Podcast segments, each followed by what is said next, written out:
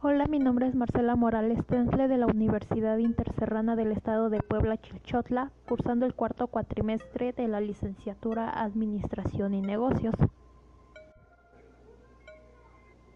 El tema de hoy es la importancia del contexto mundial de la administración para las empresas mexicanas.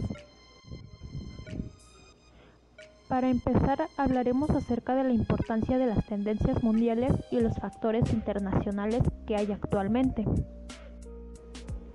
Pero para comprender mejor primero hay que saber qué son las tendencias mundiales. Estas son actitudes y valores culturales que surgen en la interacción entre las personas y el planeta. Las tendencias se han expandido como bloques comerciales para establecer acuerdos entre países y regiones diferentes. Ahora bien, ¿cuál es la importancia de estas tendencias? Si nosotros queremos dar un gran impacto de nuestros productos a nivel mundial, debemos investigar cuál es el estilo de vida de cada país. De esta manera sabremos cuál es el tipo de producto que podremos lanzar en dicho lugar. El análisis de tendencias es importante en el marketing porque ayuda a descubrir los detonantes del comportamiento humano que responde a estímulos sociales, culturales o tecnológicos. Dicha tendencia es vital porque ayuda a amplificar la visión de la estrategia y encuentra lo que es relevante o no para los consumidores. La capacidad de analizar estos datos con precisión será de gran ayuda. ¿Cuáles son los factores internacionales actuales? Uno de los factores son las habilidades gerenciales. Quizá este es uno de los factores más condicionantes de la expansión de las exportaciones en una firma es el tipo de visión, actitud, interés y convencimiento de sus propietarios respecto a la importancia estratégica de la exportación.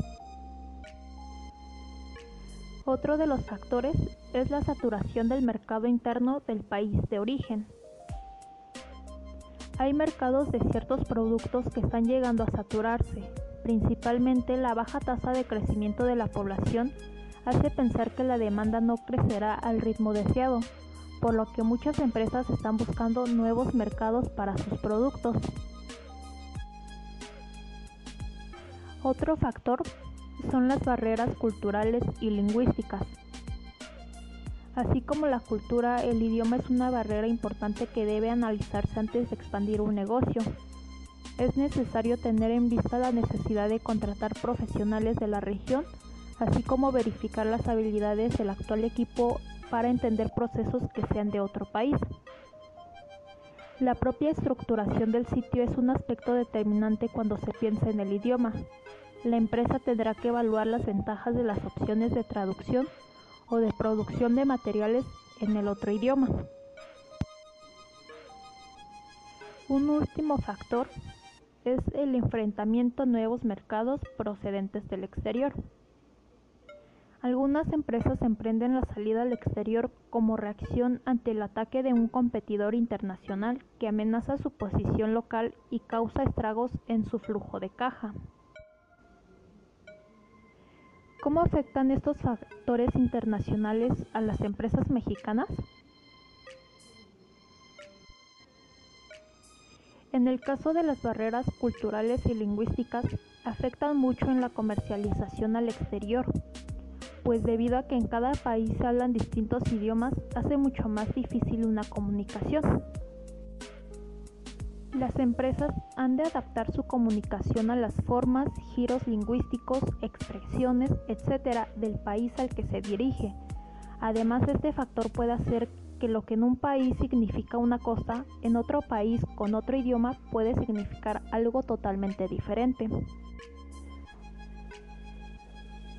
En el, caso de la tecnología, es uno de los factores que afecta más las actividades del marketing, porque consiste en innovar con la creación de productos nuevos y mejores de todo tipo mediante el aumento de la capacidad productiva.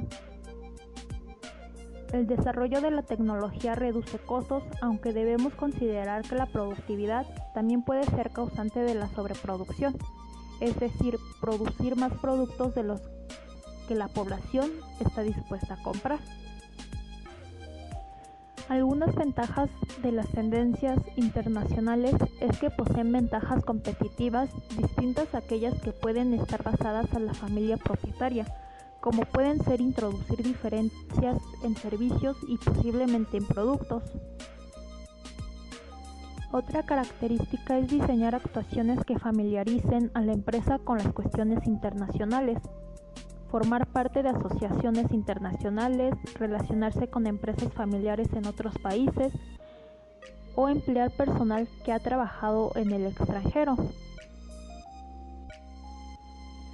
Para finalizar y como conclusión, es que si en algún momento queremos iniciar con un negocio y darlo a conocer a nivel internacional o mundial, Primero tendremos que investigar acerca de esos países, pues de esta manera sabremos qué producto podría llegar a interesar a las personas de esos lugares, también porque de esa forma respetaremos sus culturas. Cabe mencionar que es muy importante estudiar el contexto actual tanto económico como social. Es necesario que individuos emprendedores conozcan de forma clara los retos de la nueva gerencia, y comprendan a su vez la forma como deben gestionarse las organizaciones en el nuevo orden regional, nacional e internacional. Esto ha sido todo, me despido recordándoles mi nombre Marcela Morales Tentle de la materia Administración del Talento Humano 2.